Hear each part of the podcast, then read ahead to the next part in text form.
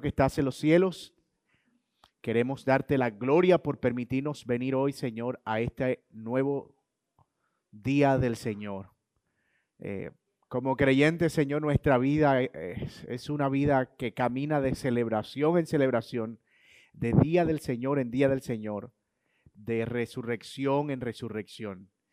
Experimentamos tus misericordias que son nuevas cada mañana, pero el domingo venimos y nos reunimos como congregación para darle gloria a aquel que vive por los siglos. Así que Señor, oramos que comenzando esta mañana nos bendigas con tu presencia entre nosotros a través, Señor, de tu palabra y que el Espíritu Santo que sabemos de antemano mora en cada creyente también se pueda hacer evidente en la iglesia reunida, produciendo comunión, un espíritu de humildad, de fraternidad, de compartir, pero especialmente produciendo en nosotros un espíritu humilde que nos permita escuchar y recibir la enseñanza que tú tengas para nosotros hoy. Señor, nos encomendamos a tus manos y confiamos en tu dirección hoy, Padre, en este día del Señor. Ayúdanos en esta serie de enseñanzas.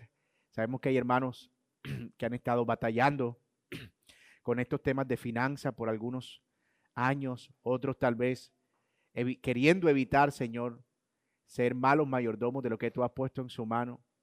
Y ha sido un gozo poder ver lo que tu palabra tiene que decir para nosotros a través, Señor, de tu Espíritu. Gracias te damos, oramos en Cristo Jesús. Amén y amén.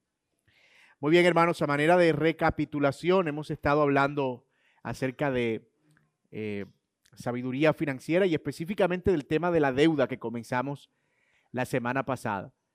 Y para los que no estuvieron en esa clase o los que estuvieron y no lo recuerdan porque fue hace ya dos semanas, estuvimos hablando básicamente bajo la premisa de que aunque la deuda no es algo prohibido en la Biblia, sí tenemos un llamado a recurrir a ella con sabiduría y no para subsidiar nuestros pecados veíamos que el Señor no nos dejó ciegos al respecto de este tema y ha provisto principios bíblicos para que nosotros podamos navegar con sabiduría. Vimos además que hay deudas que son legítimas y hay deudas que son ilegítimas. Veíamos que las deudas ilegítimas estaban caracterizadas precisamente porque tenían que ver con placeres no necesarios y usualmente no eran cosas que podíamos categorizar de necesidades primarias. Pero veíamos también que habían deudas legítimas que tenían que ver con la sabiduría que aplicábamos al administrar lo que Dios había puesto en nuestra mano. Mencionábamos, por ejemplo, las deudas de tipo hipotecario para adquirir vivienda o algunas de transporte o inversiones en negocios que producían rentabilidad como deudas legítimas. Pero definitivamente creo que una de las formas más prácticas de poder entender los principios que hay en la Biblia es mirar ejemplos concretos. Y la pregunta siempre es, ¿cómo puedo hacer yo para evitar caer en ese círculo de deuda? Porque una de las cosas que podemos ver con mucha frecuencia es que personas que eh, superan una deuda, luego sienten cierta libertad y vuelven a caer en ese ciclo de deuda y luego pagan. Y, es como si sintieran que tienen como cierto permiso o disponibilidad. Y eso se va convirtiendo en un círculo de espiral cada vez más profundo y va eh, acarreando consecuencias cada vez más dañinas. Por otro lado, también queremos hablar hoy no solo de cómo evitar caer en esos círculos de deuda en espiral, sino cómo hacer para salir de ahí si ya estamos ahí. Porque una cosa es poder decir, no hagas esto, pero otra cosa es decir, ¿qué hago si ya caí en el hueco? ¿Qué dice la Biblia? O cómo la Biblia me ayuda a navegar estos aspectos. Así que vamos a retomar nuestra clase donde la dejamos, eh, que fue básicamente aquí, cuando hablamos de cuándo sí y cuándo no eh, incurrir en deudas. Decíamos que las deudas ilegítimas tenían que ver con exceso de gastos, subsidiar cosas que no estaban dentro de nuestro rango de necesidades, buscar placeres, etcétera, etcétera. Eh, viajes, por ejemplo, cosas de ese tipo, no deberían ser un motivo para incurrir en deudas. Por otro lado, las compras significativas tal vez eran formas en las que nosotros pudiéramos tener como luz naranja. Y finalmente las situaciones imprevistas que no podemos nosotros controlar, la muerte de un ser querido, un accidente, ¿verdad? que nos obliga en cierta manera a caer allí. Pero, como les decía, nosotros debemos aprender a identificar qué cosas son las que pueden conducir a una persona a una mala deuda. Es decir, cuáles son las situaciones que se confabulan para que una persona llegue a tomar la decisión. Perdón, hermano.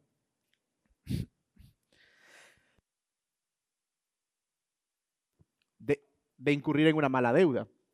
Eh, el autor del libro Finanzas Bíblicas, el pastor Héctor Salcedo, en quienes hemos, nos hemos apoyado para eh, elaborar este estudio, ha sugerido algo que se conoce como la tormenta financiera perfecta. Es cuando ocurren todas las cosas que tienen que ocurrir para que la catástrofe sea eh, consumada. Y las deudas no aparecen simplemente porque un día yo me levanté y dije, ay, me siento como muy tranquilo últimamente. Eh, voy a agarrar una deuda como para que darle un poco de sentido a la vida. No, uno no se levanta así. Uno llega a ese punto. Probablemente las personas llegan al punto de la deuda de decir, no tengo otra opción. Me va a tocar adquirir una deuda. Y es precisamente porque hay otros fenómenos que han estado presentándose.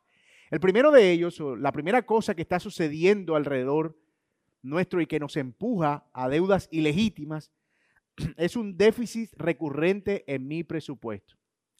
Nótenlo, déficit recurrente en mi presupuesto. Es cuando estoy en rojo con, con, cierta recurrencia. Es decir, que eh, una y otra vez, mes tras mes, estoy quedando sin saldo, estoy quedando en rojo. Y eso va como que creciendo cada vez más, como una bola de nieve. Y en vista de que tienen facilidades de crédito, en vista de que desde septiembre se siente que viene diciembre y los bancos empiezan a hacer las llamadas eh, motivadoras de toma tu crédito hoy y págalo en febrero y no pagues intereses durante diciembre y enero.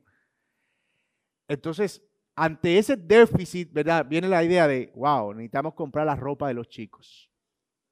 Necesitamos comprar los zapatos, necesitamos comprar la lechona para Navidad. Necesitamos, ojo, oye esto, necesitamos.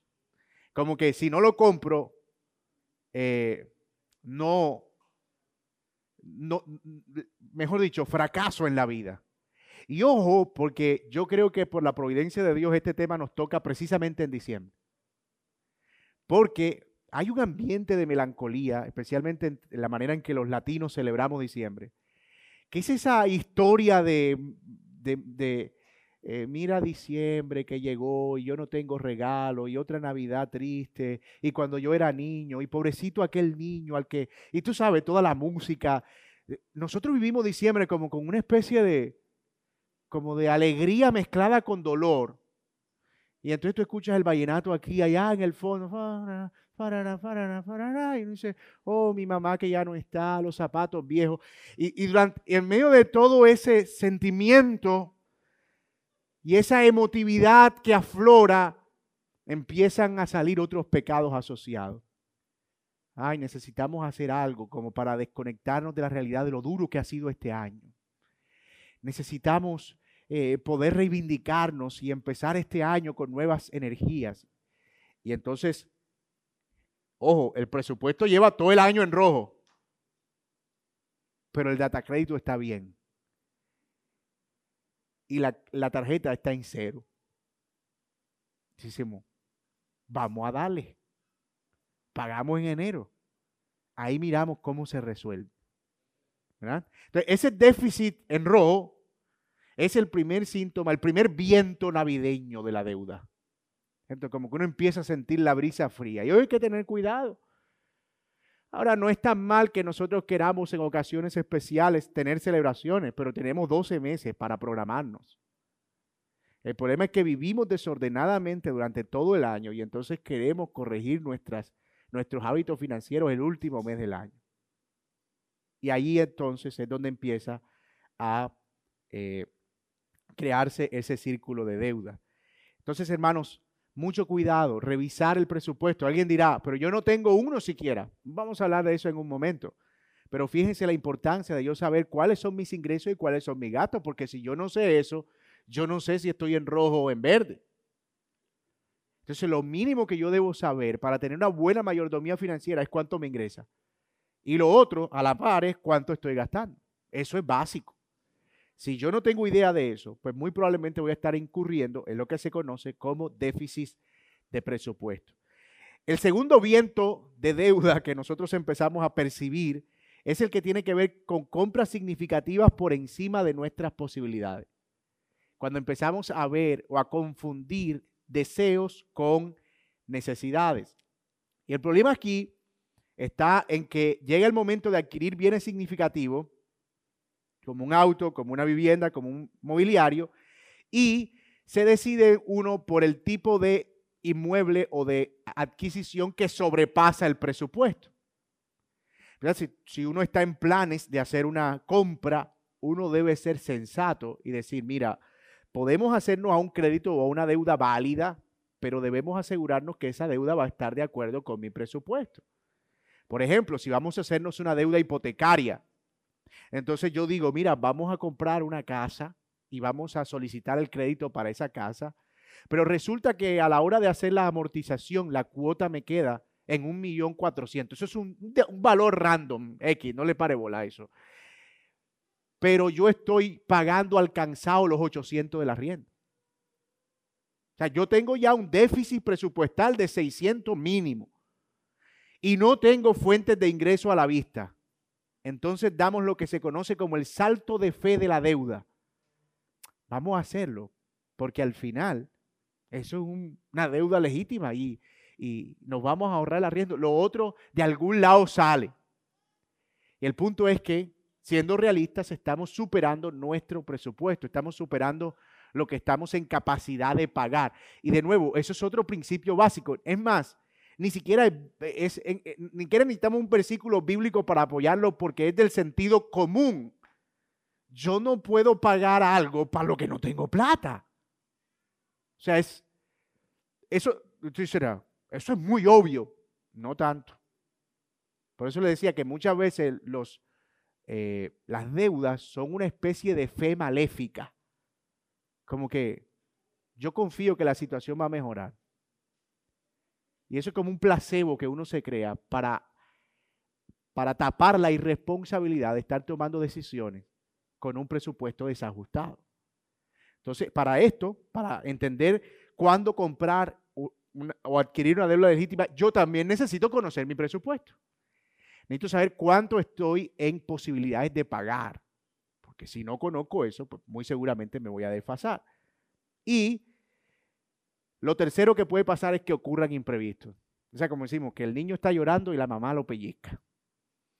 Diciembre, melancolía, presupuesto en rojo. Y esa cosa como de casa por todos lados, compra aquí, y uno como que, y de repente, un accidente, una situación imprevista. Se murió fulano eh, y hay que ir de viaje. Una cosa que uno no planeaba. Él dice, como que todo se juntó. Hay un dicho de la sabiduría popular que dice que las malas cosas vienen de a tres. Entonces, eso hace que la deuda como que explote y se convierta en la única opción para aquel que venía con déficit en rojo, venía batallando con eh, no tener un presupuesto eh, establecido y que además tampoco tenía ahorros para lidiar con los imprevistos.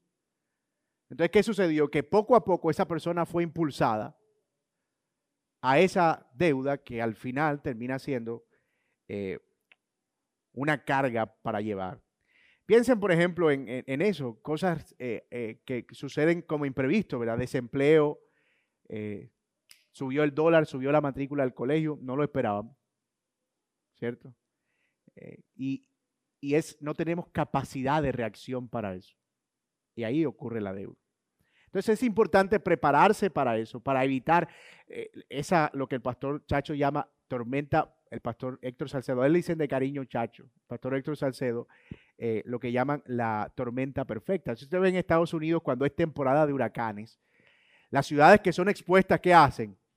Compran madera y ponen en la, en la, en la puerta, en las ventanas y refuerzan y compran aquí allá. Algunos hacen búnker debajo de la tierra con alimentos porque no saben, compran generadores de energía, etcétera, porque ellos se preparan para eso. Y uno debe prepararse para cuando esos vientos empiecen a venir, los navideños, los emocionales, eh, el deseo de compra compulsiva, las oportunidades las recurrencias o las ocurrencias imprevistas, debemos estar preparados para eso.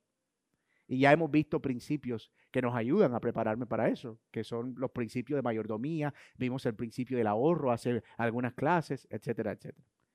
Aquí hay un gráfico más o menos que ilustra ese ciclo de la deuda, ¿verdad? Consumimos más de lo que necesitamos, compramos por encima de nuestro nivel y nos vemos sin recursos para manejar los imprevistos. Esas cosas se convierten como en un viento envolvente que al final, ¿qué produce? Deuda. Si usted se pone a examinar todas las deudas que usted haya adquirido, ilegítimas o no, todas obedecen al mismo círculo eh, o al mismo patrón.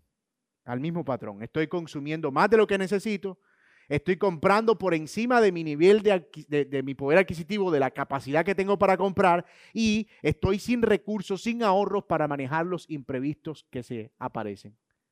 Toda deuda está o pudiera enmarcarse dentro de ese círculo. Y para eso, ¿verdad? Cuando caemos en, esa, en ese círculo, ¿qué podemos hacer? ¿Qué medidas podemos tomar? Bueno, estamos hablando sobre sabiduría financiera, pero esta es una sabiduría que proviene de las escrituras. Así que al menos hay dos cosas que nosotros, o dos medidas que nosotros podemos tomar y las categorizamos como medidas espirituales y las otras medidas financieras. Vamos a ver primero las medidas espirituales. ¿Cómo yo puedo preparar mi corazón espiritualmente para cuando esos vientos vengan y yo pueda responder eh, satisfactoriamente? ¿De qué manera yo puedo eh, prepararme para evitar caer en estos patrones y hábitos que me van a conducir a esta o a, la catástrofe de, de, lo que una deuda pudiera representar. Entonces vamos a ver en primer lugar las medidas espirituales. Y aquí hay tres cosas que quisiéramos mencionar. La primera, identifica tus pecados financieros y arrepiéntete de ellos. Una de las primeras cosas que uno eh, ignora cuando se está hablando de finanzas es que muchas veces la mala mayordomía está impulsada por pecados del corazón. Dice, hermano, eso no es pecado, lo que pasa es que he sido un mal administrador. ok, ¿cómo separamos una cosa de la otra? Lo que pasa es que no hay un mandamiento que diga, no serás mal administrador. Pero alrededor de la mala mayordomía hay pecados que nosotros necesitamos identificar, pecados a veces sutiles, esos pecados que Jerry Bridge llamaba eh, pecados respetables, que a veces son como que, como que son silenciosos, como nadie los ve. Uno no se arrepiente de eso. Hablábamos en el grupo pequeño esta semana que, por ejemplo, la envidia es uno de esos pecados. Tú no ves a una persona mira hermano, yo quiero confesarte que yo tuve envidia de ti en algún momento. No, porque como la envidia uno la disimula, como que nadie se da cuenta. Entonces esos pecados sutiles suelen ser más peligrosos porque uno cree que no necesita confesarlo. ¿Y qué pecados sutiles uno puede ver detrás de una mala mayordomía? Bueno, uno puede ver primero el pecado de la avaricia. Lucas 12:15 dice, estén atentos y cuídense de toda forma de avaricia. El Señor dijo también que las riquezas engañan en Mateo 13, 22. Y no es de esas cosas que uno dice, no es que yo esté siendo avaricioso, solo estoy soñando en grande, no como que lo, lo maquilla. No es avaricia, solo es un plan o un proyecto de vida ambicioso. Pero mis amados, nosotros necesitamos el Evangelio para poder ver cuál es la realidad de nuestro corazón y entender que incluso cosas buenas se pueden convertir en pecado en nuestro corazón. El salmista decía, escrudíñame, oh Dios, y conoce mi corazón y pruébame y conoce mis inquietudes y ve si hay en mí un camino de maldad y guíame por el camino recto. Salmo 139, 23 y 24. Debemos intentar ser objetivos acerca de nuestros pecados y buscar personas que puedan ayudarnos a ver esos pecados. Decirle, mira fulano, yo estoy pensando comprar esto, estoy eh, pensando en esto. ¿Tú cómo ves eso? Tú que conoces mi vida, tú que sabes más o menos cuáles han sido mis fallos en el pasado, ¿tú crees que hay algo allí en mí que pueda ser pecaminoso? ¿Hay alguna motivación de la cual tú quieras prevenirme? Pero también puedo, como decía el salmista, orar al Señor, porque es que a veces nuestra oración siempre es, Señor, si esta es tu voluntad, que ese préstamo me salga. Si no, que no me salga. Mira tú eso. Porque ponemos como señal la firma de la gerente del banco. Mira, yo le puse eso en manos de Dios. Si esa deuda es de Dios, me, van a, me la van a dar. Si no, no me la van a dar. No, no necesariamente. Eso es una muy mala forma de nosotros orar para pedir dirección al Señor. ¿Cuál sería la forma correcta? Señor, ayúdame a ver si en esta decisión que yo estoy tomando hay un pecado que yo no he visto. Usa a alguien en mi vida que me ayude a ver si es que yo no puedo verlo. Pero si no usas a alguien, ayúdame a ser sensible y verlo. Pero también ayúdame a que cuando yo lo vea, detenga mi mano. Esto es avaricia de corazón.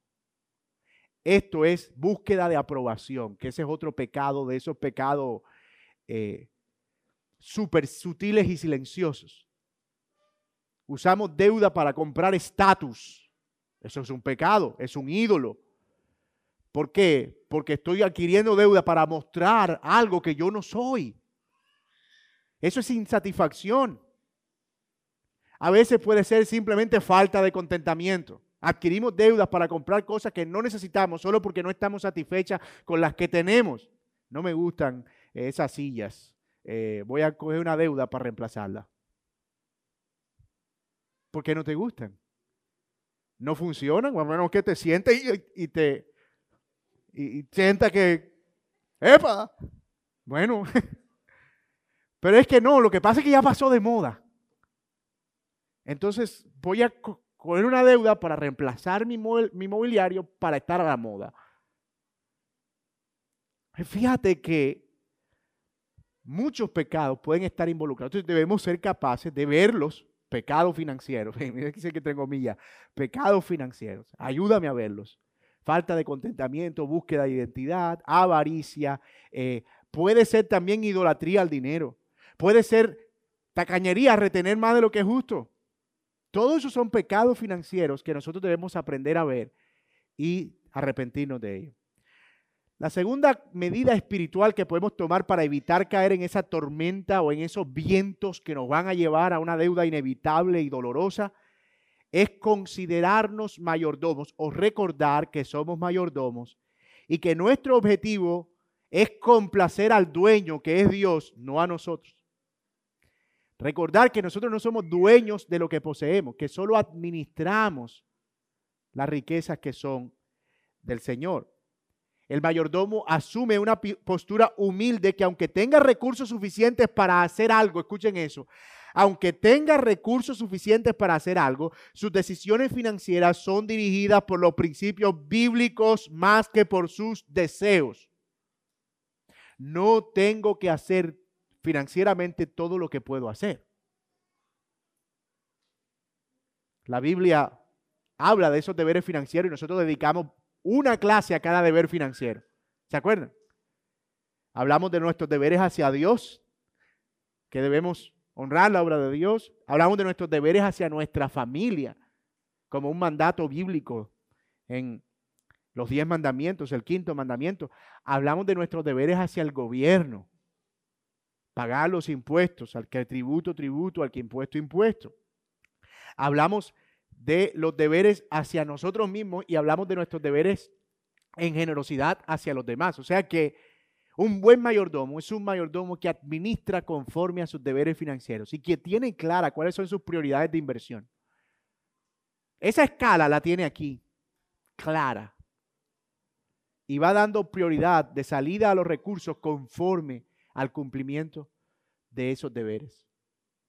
Yo no puedo, por ejemplo, dejar de pagar impuestos para, qué sé yo, darme un placer. Entonces, tengo un placer, pero tengo una deuda con el gobierno que puede traer problemas, entre otras cosas, eh, penales.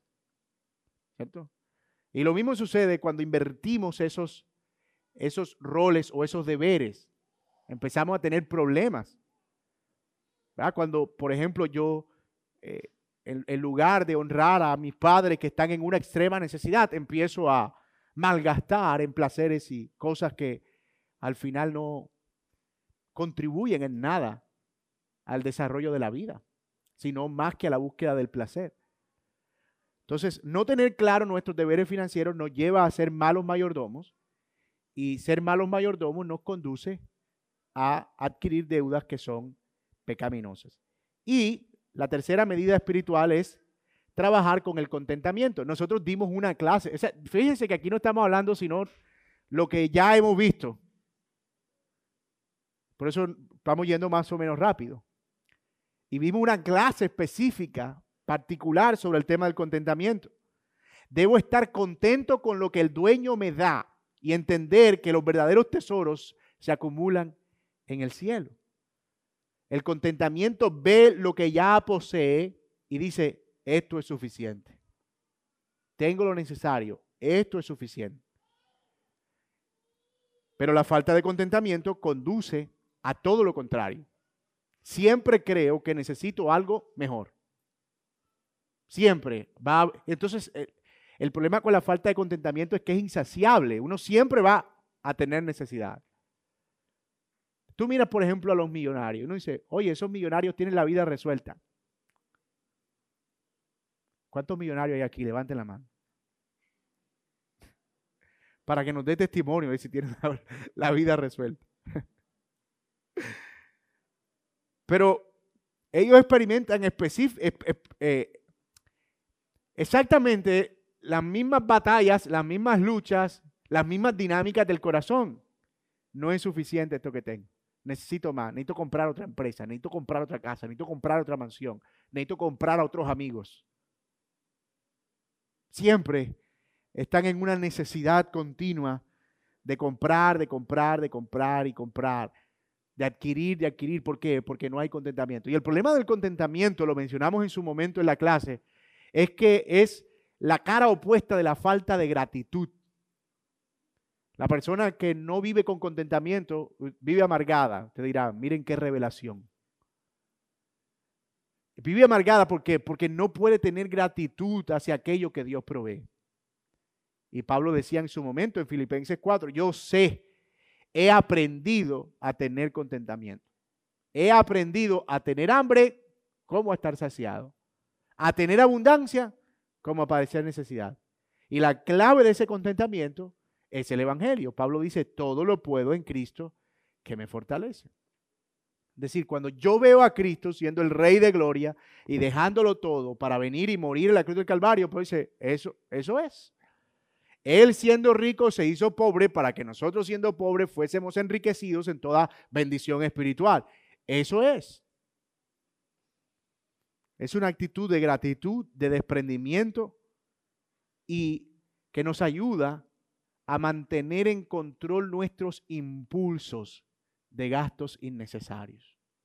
Entonces, fíjense, estrategias espirituales, arrepentimiento y fe al ver nuestros pecados, entender que no somos dueños sino mayordomos, esa fue nuestra primera clase, y trabajar con contentamiento con gozo sabiendo que lo que tenemos es lo que Dios ha querido proveernos para ese momento, en esa, eh, y en esa ocasión o circunstancia particular en la que estamos. Poder decir, Señor, esto es lo que tú me has dado para ahora, para este momento, para esta necesidad. Muy bien. ¿Cuáles son entonces las medidas financieras que podemos hacer? Ojo, para prevenir caer. No estamos diciendo cuando ya está. Ahorita vamos a ir allá. Pero ¿cuáles son las medidas financieras? Ya trabajé con el corazón, ya me arrepentí, ya tengo contentamiento, ya tengo entendimiento de que soy mayordomo, pero la deuda está ahí. Me sigue tentando. ¿Qué puedo hacer? Bueno, en primer lugar, y esta es la mejor estrategia que nosotros podemos emplear en términos financieros para evitar ciclos de deuda en nuestra vida, tengan un presupuesto preciso. Tengan un presupuesto preciso. A menos que contemos con un presupuesto preciso y acordado, si estás casado con tu pareja, si ustedes están aquí, son un matrimonio, dimos una clase en particular en la serie sobre matrimonios de cómo armar un presupuesto como matrimonio o cómo los matrimonios pueden manejar el dinero y pueden encontrarlo también en nuestra página web y en YouTube. Y en el caso de los solteros, también pueden trabajar un presupuesto, por supuesto. Eso es el primer paso para empezar a producir finanzas personales sanas. Los presupuestos pueden ser explícitos o implícitos. Ah, hay personas que tienen, por ejemplo, salarios fijos y gastos fijos. Entonces, yo me gano tanto y me gasto tanto. Me queda tanto. Eso está ahí. Una suma y una resta. Pero algunas personas tienen ingresos variables y gastos variables. Yo me gano tanto y a veces me entra tanto. Y por otro lado, a veces hago esto y me entra tanto. Esos gastos variables requieren una elaboración un poco más cuidadosa. De la misma manera, alguien puede tener ingresos variables y gastos fijos o ingresos variables y gastos variables o ingresos variables, perdón, ingresos fijos y gastos variables. Puede haber una mezcla, pero para todo ello yo necesito trabajar en un presupuesto. A veces uno le pregunta a las personas, ¿cuánto te estás ganando en, esto de a veces ayudar a las personas a pensar bíblicamente sobre su finanzas? Dice, este, mm, yo calculo como, y uno dice, empezamos mal, empezamos grave, empezamos terrible.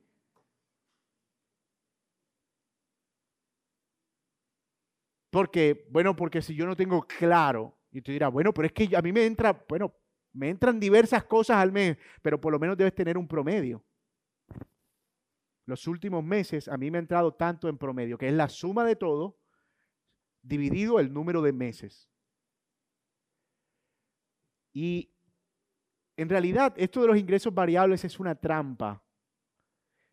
Y los que tenemos ingresos variables deberíamos ser más cuidadosos con el tema porque el hecho de tener ingresos variables uno siempre como que psicológicamente cree que van a ir al alza, no a la baja. uno siempre cree que como tengo ingresos variables, el otro mes voy a tener más, no menos, por alguna razón. Y eso requiere, por supuesto, los que tienen ingresos fijos no tienen mucho problema con eso. este es mi salario mensual. Yo puedo llegar a las 6, a las 10, a las 15, a las 20, morir, para pararme, ir, ir con las manos y los pies para arriba al trabajo. Me pagan lo mismo. Ok, sabroso. Pero eh, los que tienen ingresos variables tienen que lidiar con esa tentación. Entonces, trabajar en un presupuesto. Y eso no es complicado. Eh, poner, no tienes que usar un Excel si no quieres usar Excel. Hoy en día hay aplicaciones que te ayudan a tener ese presupuesto. Incluso si eres como yo, puedes eh, resolver no usar efectivo y ya las aplicaciones bancarias con las que pagas te generan un presupuesto automático. Esto te ingresó, esto te gastaste. Y te hace unas proyecciones de acuerdo con tus hábitos de gasto. Pero eso va a requerir, por ejemplo, que tengas la resolución. En mi caso yo no uso efectivo, o sea, trato de usarlo al, o sea, reducirle el uso al mínimo. Entonces, no, yo sí necesito efectivo, compro en la tienda.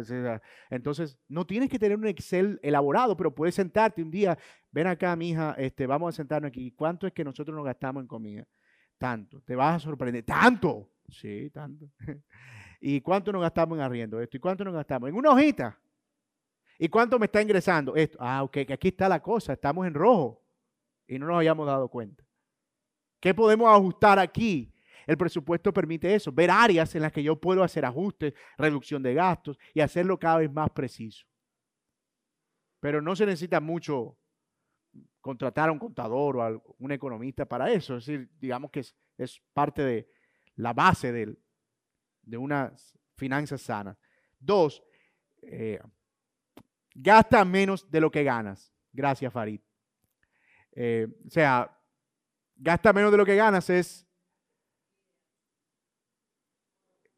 es, Eso es como el consejo que te daría tu papá que nunca fue a la escuela. Mi hijo, no, no conoce los números, no conoce nada, pero la vida, el instinto le dice, porque eso es casi, ese instinto es casi animal, casi de mamíferos. No te gastes más de lo que ganas.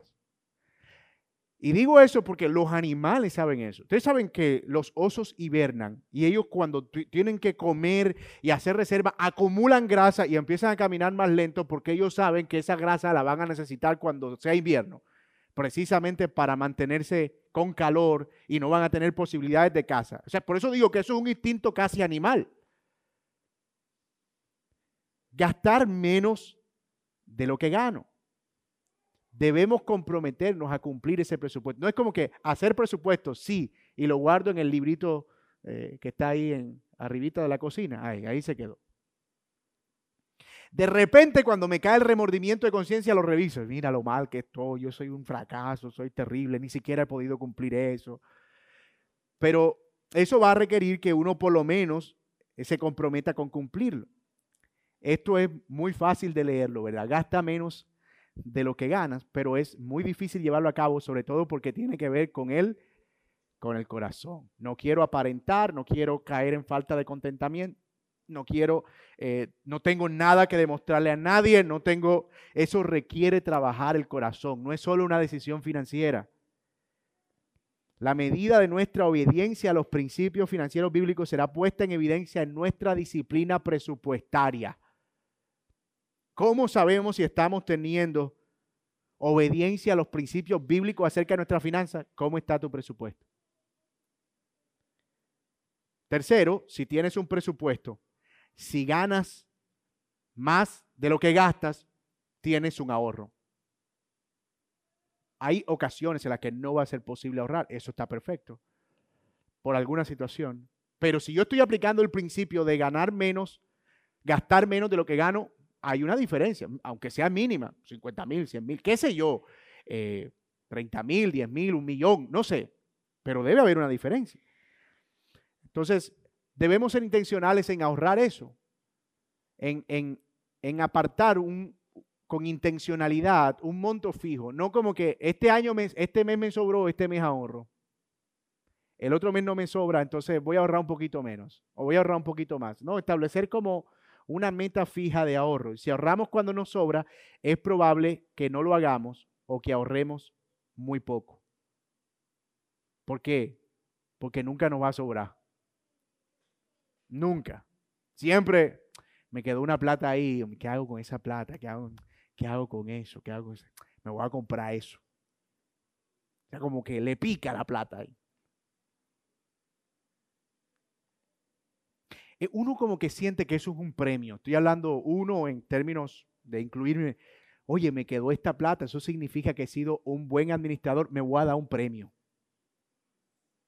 Y me gasto lo que me quedó. Mira tú eso. Sabiduría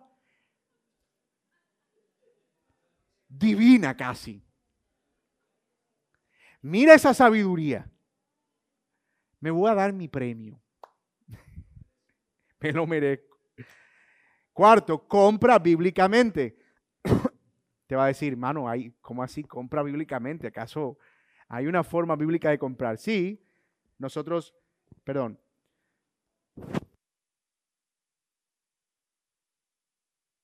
Nosotros hablamos en su momento que las compras involucran el corazón. ¿Se acuerdan cuando hablamos de la prueba de la compra que extraímos como principio de aquí de este libro también? Lo necesito, lo necesito ahora. ¿Por qué lo necesito?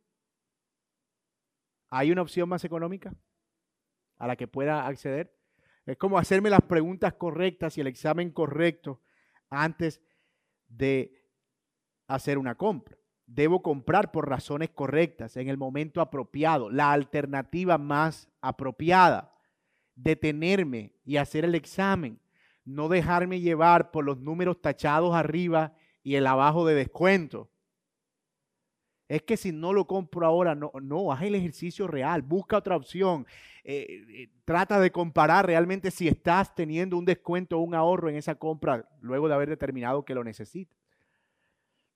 Pero eso es comprar bíblicamente. Y finalmente, resuelve no pagar intereses por deudas ilegítimas. Los intereses son un son algo que carcome las finanzas. Porque, ¿qué son los intereses? O sea, eh, eh, técnicamente no son ningún beneficio para nadie. O sea, para el que tiene la deuda. O sea, tú le estás pagando a alguien que te está, a, quien le debes. Y le estás pagando por deberle. Me, me encanta esa forma tan cruel de verlo. Mira, préstame plata, yo te pago lo que me prestas y te pago por prestarme. Esos son los intereses. Ni qué hablar de el tipo de intereses a veces en los que se incurre por mala mayordomía. Especialmente cuando están estas alternativas de gota a gota, de, prestar al, eh, al eh, pagadiario 10% de interés. Dice, no, esos 10% no es nada. Mira, eh, son 100 mil pesos, esos son nada más 10 mil, le pago 110. El problema es que eso es como cuando el esposo empeña el anillo. ¿Sabes que cuando un esposo o una esposa empeña el anillo, el anillo perdió el valor significativo que tenía? Lo va a empeñar otra vez y lo va a volver a empeñar hasta que lo venda. O lo pierda. ¿Verdad? Pero eh, es lo que sucede con el tema de cuando tú te expones al 10% de interés por 100 mil pesos, dice, oye, pero prestar 500 al 7 no es que sea tan mal. O un millón al 5 tampoco es que sea tan grave. Finalmente ya pagué 100 mil al 10. ¿Puedes ver el problema? Hoy, actualmente, hasta los mismos bancos te están diciendo, la tasa está alta o yo. Ellos mismos. Eh, aún así usted quiere tomar crédito. Eh, los mismos bancos y estamos hablando de tasa del 2.9, 3%, que uno dirá, 3 en comparación con el 10 que yo he pagado, eso no es nada, dame eso para acá. Mucho cuidado, porque, y eso, eso debe ser como una resolución, no pagaré intereses de deudas ilegítimas. Ya nosotros vimos cuáles eran esas deudas ilegítimas. Ponle tú un viaje, Agarré 10 millones de pesos, préstamo de un viaje, me gasté los 10 millones, disfruté el viaje, pero ahora estoy pagando los intereses del recuerdo del viaje. Entonces tengo que, cada vez que voy a pagar, mirar la foto. Ay, Dios mío, qué buen viaje, Señor, gracias. Toma. Ay, Dios, gracias. Esa comida estuvo tan rica. Toma. Porque no es algo de lo que yo estoy obteniendo un beneficio recurrente, diferente a si estoy pagando intereses de una casa o si estoy pagando intereses de un vehículo con el que yo me estoy moviendo y subsidiando mi necesidad de transporte, diferente a un negocio que me está produciendo ciertos réditos, pero no a lo que me dio un placer temporal que ya no está. No tiene sentido.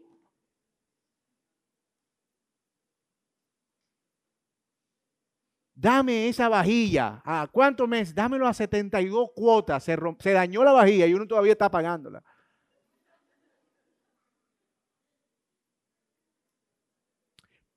Porque, porque deudas ilegítimas satisfacen placeres momentáneos, pero los intereses de esas deudas producen amargura permanente. Voy a decir eso de nuevo porque está para tuitear, ¿verdad? Eh, ¿Qué fue? Deudas ilegítimas subsidian placeres momentáneos, fugaces pero dejan intereses que producen amargura permanente. Y entonces ahí es donde tú encuentras gente amargada, porque dice, estoy pagando estos y, y ni lo tengo. Exactamente. Entonces, resolver eso, voy a pagar intereses solo de deudas legítimas. Y tratar de que sea el menor monto posible. ¿Vamos bien? Ok. Ahora, habiendo visto eso, ¿cómo evitar una estrategia espiritual y una estrategia financiera para evitar caer en el ojo del huracán de las deudas? ¿Qué hago si yo estoy de ahí, en el ojo del huracán? Ayúdeme.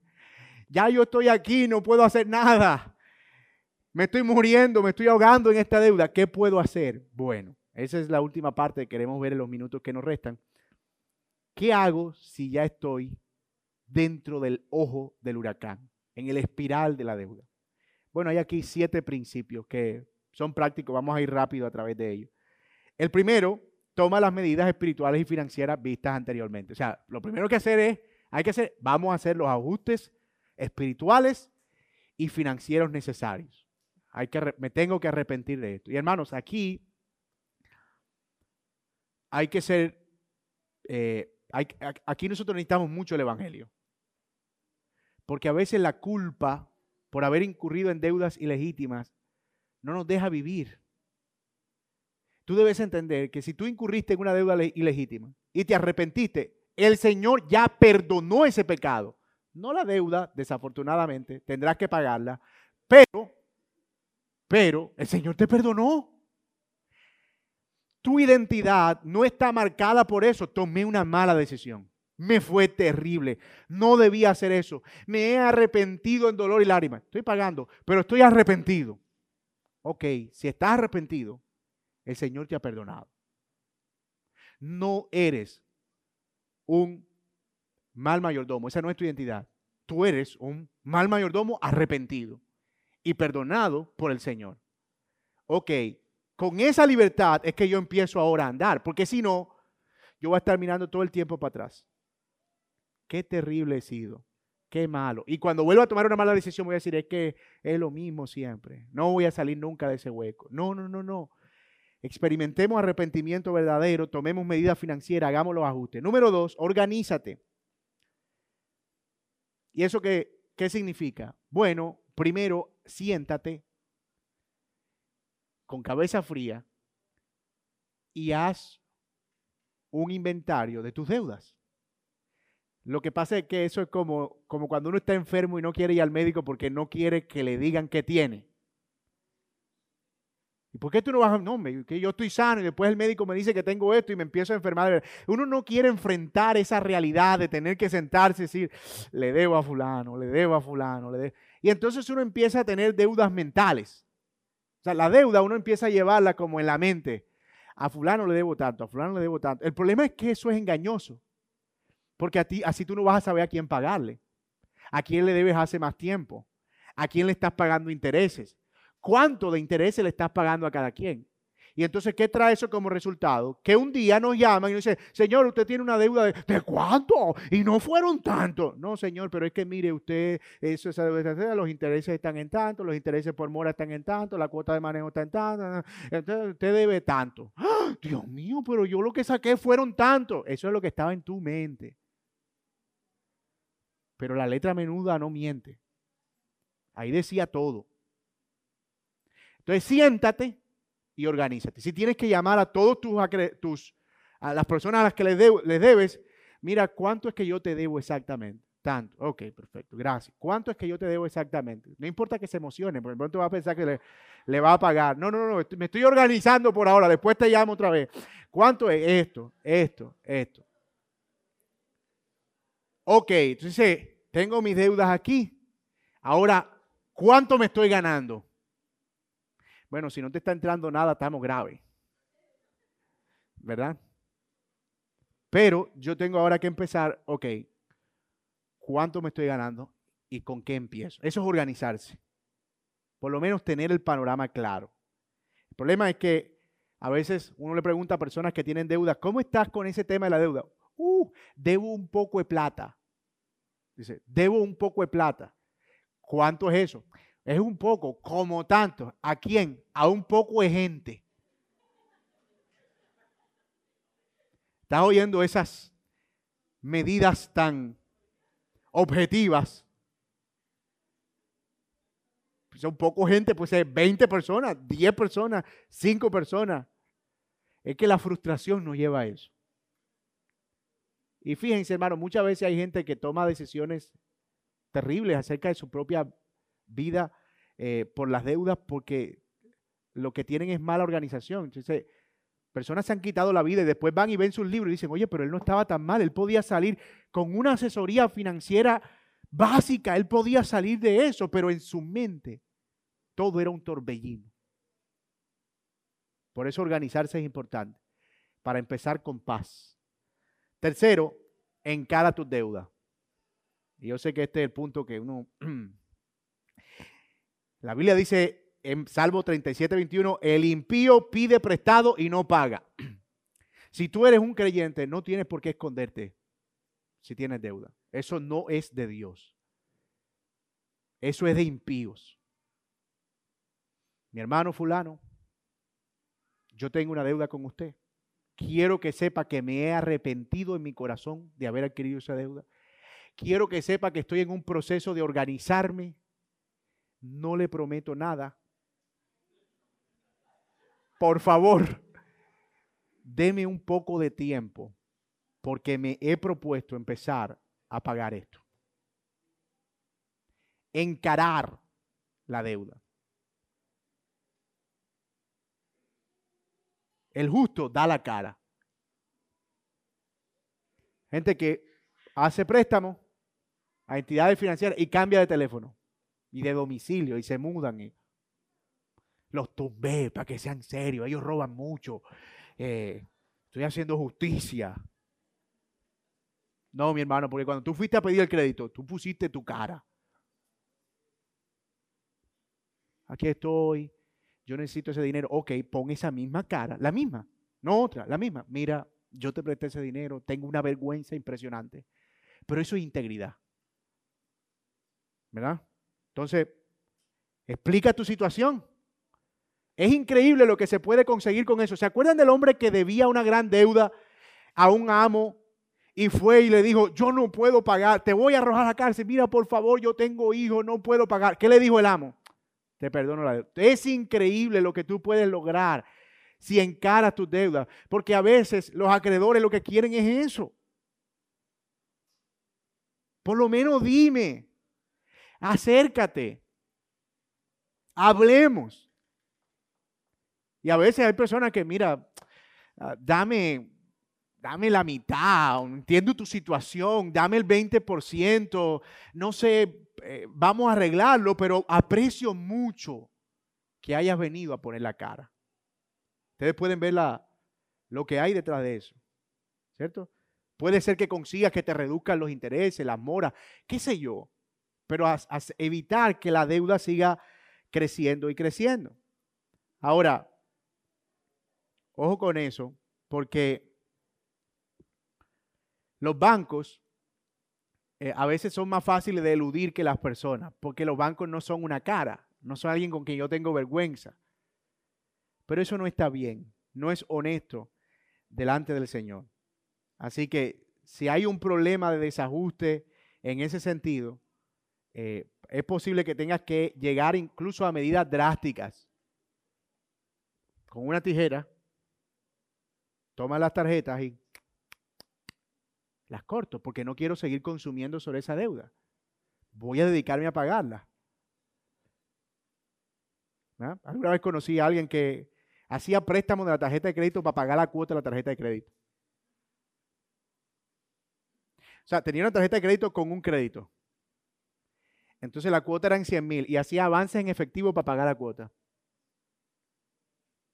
Y eso revela pues, e, e, efectivamente una mala mayordomía, un desajuste significativo. Entonces, ahí lo que debemos hacer es tomar a veces medidas, medidas drásticas, ¿verdad? Encarar las deudas. Eh, cuarto, empieza pagando las deudas con más intereses y saldando las deudas menores. Cuando ya tienes una lista de tus deudas, identifícalas y categorízalas. ¿Cuál es la que menos, al que menos le debo? Ok, hay una persona aquí a la que le debo 300 mil pesos pero yo ahora mismo puedo pagar 200. O sea que puedo salir de esa deuda en dos meses y me quedan 200. ¿Cierto?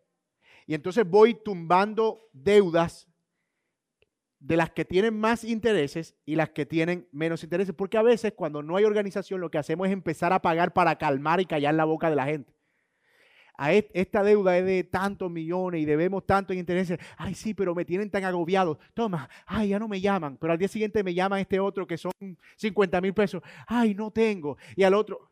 Entonces tenemos un desorden porque no tenemos categorizadas las deudas para ver a cuál le damos prioridad. Entonces, si tú vas quitando acreedores, tú te vas quitando personas que te están esclavizando. Nosotros lo vimos en principio. El que es deudor es esclavo de aquel a quien le debe. Entonces, ¿tú qué haces? Tú no te estás quitando deuda, tú te estás quitando amos. Puede ser un amo de 200 mil pesos, pero era una opresión para ti. Entonces, a veces, ¿qué hacemos? Empezamos a pagar la más grande, luego la del medio, luego la chiquita elaboramos 10 mil, a esta le pagamos los intereses, a esta le abono al, al, capital y tenemos un desorden porque no tenemos una buena manera de salir de ella. Hay un método que se conoce el método de bola de nieve, no vamos a examinarlo aquí porque no tenemos tiempo, pero básicamente lo que dice es que si tú destinas, por ejemplo, una deuda que te generaba... Eh, 5% de interés y era una deuda de 500 mil pesos, eso significa que era, qué sé yo, eh, 525 mil pesos eh, al mes. Entonces tú agarras esa deuda y dices, tengo esto disponible, voy a salir de la primera. ¡Pam! Luego paso a la segunda y tengo el mismo monto, ya no 500, sino 525. Y ¡pum! Salgo de ella, si son cuatro, si son 10 cuotas, pues yo sigo dando los mismos 500. O sea, era una deuda de 2 millones. La tenía a, a 10 cuotas, pero es que yo tengo 500 disponibles. ¡Pam! Una, pam, dos, pam, tres, pam, cuatro. Ahora ya estoy libre de dos acreedores. Y sigo con el mismo monto más los intereses que me estoy ahorrando. Porque si esa de 10 la pagué en cuatro meses, me ahorré seis meses de interés. Y luego agarro la que sigue y sigo manteniendo el mismo monto. Y eso se va haciendo incremental porque estoy ahorrando intereses y estoy ahorrando, eh, evitando pagar intereses y estoy saliendo de las deudas de manera más rápida. Así voy de la más pequeña a la más grande. Cuando vengo a ver, tengo un capital mucho más grande porque ya tengo más dinero disponible. Sí, porque si yo estaba pagando esta y a esta le pagaba 20 mil pesos, ya yo no estoy pagando esos 20 mil pesos o 50 mil pesos, lo que sea. Ya se suman a esos 500 que yo tenía disponible. Y así sucesivamente. Solo por poner un ejemplo, pudiéramos dedicar una clase como a explicar el método eh, más específicamente, como que, y requiere como, como números reales, ¿verdad? Pero, pero sí hay formas de salir de deudas y esa es una de las mejores maneras, según las recomendaciones de los financieros, para pagar las deudas. Son, los sistemas que usan los países para salir de sus deudas también. Entonces, empieza pagando las deudas con más intereses y las de menor monto. Y considera vender algo que poseas. A veces el problema está en que no queremos bajar nuestra calidad de vida, pero seguir sosteniendo una vida que fue inflada por las deudas.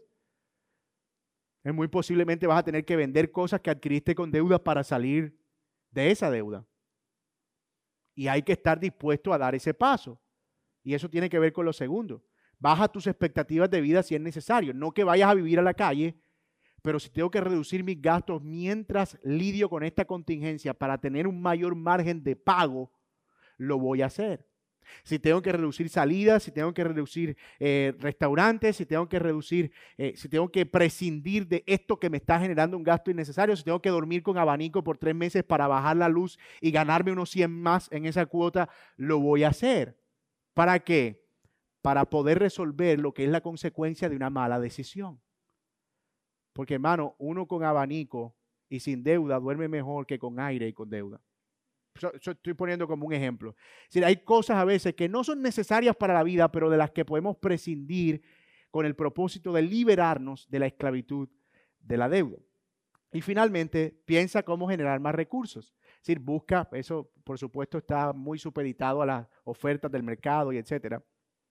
Pero muy seguramente eh, las deudas van a hacer que hagamos un doble esfuerzo por tratar de producir más, porque vamos a tener que seguir cubriendo las necesidades básicas y cubriendo ahora las necesidades de una deuda.